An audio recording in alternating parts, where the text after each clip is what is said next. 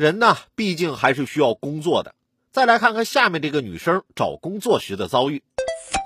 一月二十八号，江苏苏州女生求职，填写期待薪资七千到一万元，被 HR 怼用不起。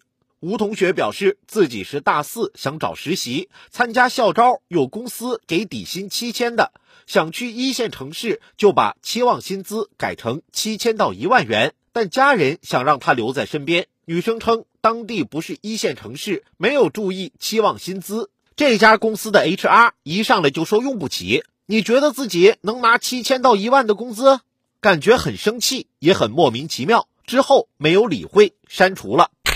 这位 HR 啊，如果满足不了人家的薪资需求，正确的回复应该是非常抱歉，我们提供的薪资无法满足您的要求。你就是个管人力资源的。咋还给自己加上霸道总裁的戏份的呢？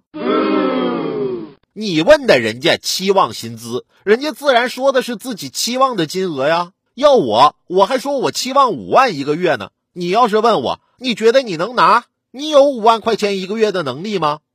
对于这样的人，我想说的是，那你倒让我试试啊！如果不行的话，大不了我退你一半。